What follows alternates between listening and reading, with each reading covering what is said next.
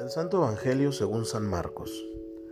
En aquel tiempo, al desembarcar Jesús, vio una numerosa multitud que lo estaba esperando, y se compadeció de ellos porque andaban como ovejas sin pastor, y se puso a enseñarles muchas cosas.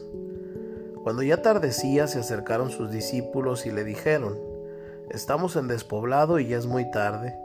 Despide a la gente para que vaya a los caseríos y poblados del contorno y compren algo de comer. Él les replicó, denles ustedes de comer.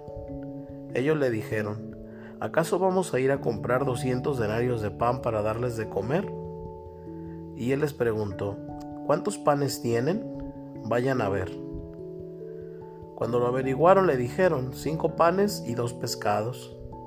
Entonces ordenó Jesús que la gente se sentara en grupos sobre la hierba verde y se acomodaran en grupos de cien y de cincuenta. Tomando los cinco panes y los dos pescados, Jesús alzó los ojos al cielo, bendijo a Dios, partió los panes y se los dio a sus discípulos para que los distribuyeran. Lo mismo hizo con los dos pescados.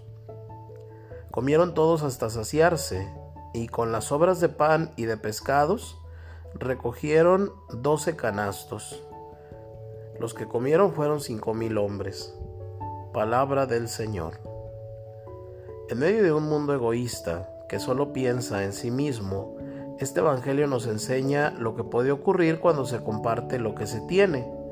Eran solo unos cuantos panes y pescados, y fueron suficientes para alimentar a toda una multitud es que precisamente cuando se comparte es cuando se puede experimentar la multiplicación.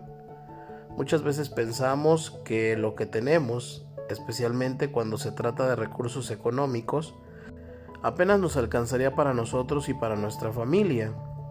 Es necesario hacer la prueba y darnos cuenta que cuando podemos compartir nuestros dones y los ponemos al servicio de Dios y de los demás, estos se multiplican enormemente la abundancia nace del compartir. El atesorar nos empobrece y empobrece a muchos. El compartir nos enriquece y nos permite participar del amor de Dios. ¿Por qué no haces la prueba y ves qué grande es el Señor?